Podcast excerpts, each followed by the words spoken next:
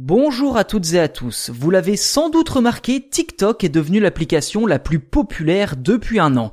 Et si jusque-là les publicités étaient plutôt généralistes, cela va changer dès la semaine prochaine. À partir du 15 avril, les utilisateurs du monde entier n'auront d'autre choix que d'accepter le ciblage publicitaire.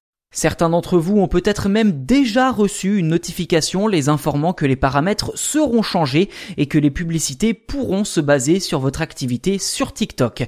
La plateforme se justifie en disant que ces publicités ont pour but d'aider TikTok à rester gratuit. En clair, si vous suivez beaucoup de comptes de personnes parlant de jeux vidéo, il sera fort probable que des pubs pour les dernières consoles ne s'affichent sur votre écran.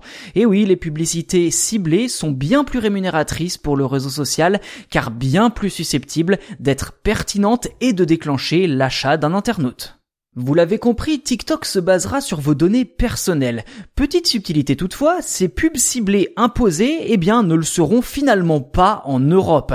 Et cela grâce au règlement général pour la protection de données qui agit comme un rempart contre les modifications des conditions générales. Concrètement, les utilisateurs français pourront soit accepter, soit refuser la pub ciblée et TikTok ne pourra rien faire en cas de refus. Mais comme vous vous en doutez, de nombreux utilisateurs utilisateurs français risquent de refuser cette collecte de données, ce qui au final n'inquiète qu'à moitié le réseau social, étant donné que le marché européen n'est pas le plus important pour TikTok. Les continents américains et asiatiques sont en effet bien plus actifs que nous.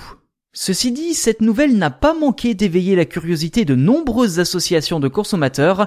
Ainsi, l'UFC Que Choisir dénonce des pratiques douteuses employées par l'application depuis son lancement.